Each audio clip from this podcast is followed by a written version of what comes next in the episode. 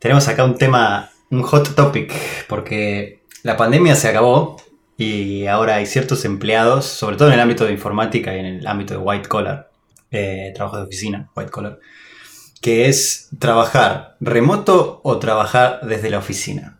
Eh, y esto surge sobre todo porque las empresas, hay algunas que están empezando a decir, bueno, a partir de tal día empiecen a trabajar desde la oficina tantos días a la semana.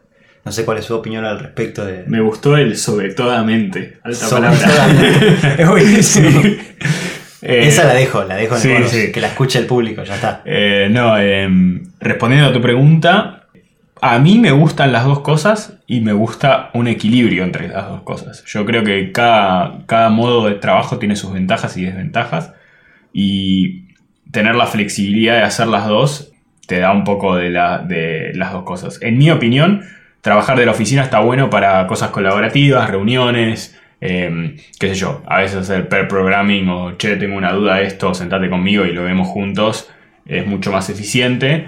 Tiene un punto social también, como, no sé, salir a tomar algo, eh, tomarte un café con alguien y genera muchas interacciones de que quizás me fui a tomar un café en la cocina de alguien de otro equipo que nunca hablo y puedo generar una interacción o en la hora del almuerzo o lo que sea, que si estoy 100% en mi casa nunca la voy a tener. Pero, qué sé yo, estar en tu casa te da más flexibilidad, perdes menos tiempo en commute y como para tu vida personal está bueno también tener esa. Y algunas personas se concentran mejor en la casa que en la oficina por este tema de las distracciones. Y ahorra más plata también, sí. Estar en tu casa. no sé, ustedes. Yo también eh, de acuerdo en que lo mejor es un balance y lo mejor es algo híbrido. Si tuviera que quedarme con una de las dos, así blanco-negro, prefiero trabajar desde casa que estar cinco días a la semana en la oficina, todos los días yendo en hora pico y volviendo en el tren recontra lleno, pero de nuevo, sí, si, si pudiera elegir, prefiero un balance tirando para trabajar más de casa. Entonces así te digo, tres días de casa, dos días de la oficina. Como decía Jimmy, los días de la oficina que sean días sociales, días de colaboración y todo. Y bueno, y si la empresa puede, puede pagar el almuerzo, mejor todavía. no sé, yo estoy intentando recordar cuál era mi, mindset antes de la pandemia. todos, creo, los tres estábamos yendo a la oficina todos los días, inclusive ni siquiera un día eh, de trabajo remoto. Sí, es verdad que recién habíamos empezado también, ¿no? Sí, en Argentina o en Uruguay no sé cómo era su experiencia. Yo trabajaba en una empresa que era bastante remote friendly, en el sentido de que muchos empleados eran 100% remotos y trabajábamos con Estados Unidos bastante, entonces a veces con mi equipo, digamos, con los que trabajaba en el día a día, estaba remoto. Eh, entonces estaba un poco acostumbrado, pero no trabajaba mucho desde casa, o sea, sí a veces no iba a la oficina si había trabajo desde casa, pero no era algo regular. No sé si ustedes si antes de la pandemia ya habían tenido la experiencia de trabajar remoto. Sí, es interesante. En Uruguay mi empresa era muy remote friendly, pero había un tema cultural que si trabajabas de tu casa te hacían bullying porque era como que la estabas robando. Entonces realmente existía, lo cual era típico, porque no es común en Uruguay, que la gente trabajara de la casa, pero casi era, bueno, hoy trabajo de la casa, nadie te pregunta, pero el otro día cuando, cuando vas, el, que se sienta al lado te va a decir, bueno, ayer la robaste.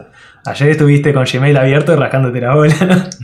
Así qué, qué, cultura interesante. Eh, si quieren saber, en mi empresa anterior yo no tenía laptop, tenía una computadora de escritorio, así que tenía que ir a la oficina todos los días. Mm. No había chance para mí. Eh, a menos que yo usase mi laptop, pero en ese momento no tenía computadora personal, así que trabajando todos los días, sí, sí. Em, ¿Y tu preferencia? Mi preferencia, bueno, es volviendo a lo que había dicho, o sea, ni bien habíamos empezado, todos estábamos yendo todos los días a la oficina. Y cuando empezó la pandemia, eso yo tuve mucha resistencia a empezar a trabajar desde casa porque.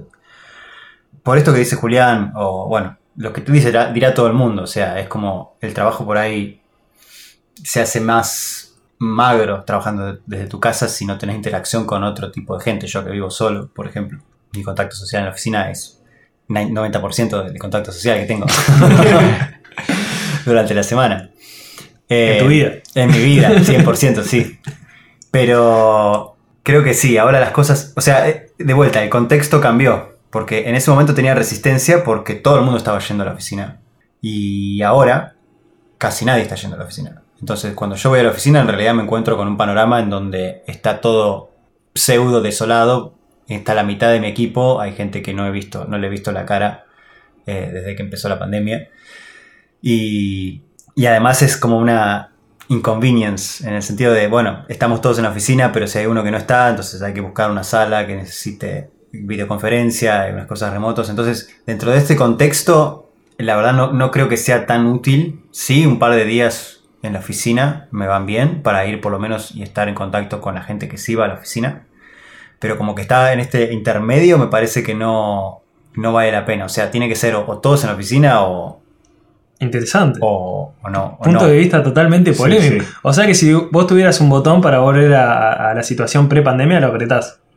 No, no voy a decir que sí porque van, van a pensar que yo voy a obligar a la gente a, a ir a la oficina de vuelta y no, no es mi punto. No, estamos hablando de una preferencia personal. Claro, o sea, yo sé que eso no va a volver a pasar. O sea, eh, antes... O quizás a gente- largo plazo sí, no sabemos. Quizás, o sea, la- la- antes que era un status quo o, o- o algo por defecto que, que todos íbamos a la oficina y nadie se quejaba de eso. Y algo pasó, pasaron cosas, diría, Ma- diría Macri, y ahora la situación no es la misma, ahora es algo que no se acepta sim- simplemente porque, porque es el status quo. Lo cual me parece bien. Así que ese es el, ese es el hot take que me parece les dejo. Interesante. Y bueno, eh, para, los, para los oyentes le dejamos la pregunta abierta también. Y dejamos la pregunta abierta de qué pasa si, si hoy o mañana tenemos el metaverso. Cambia- ¿Van a cambiar las cosas? ¿No van a cambiar las cosas? Eso capaz que para otro bono, ¿no? Esperen ese episodio. sí.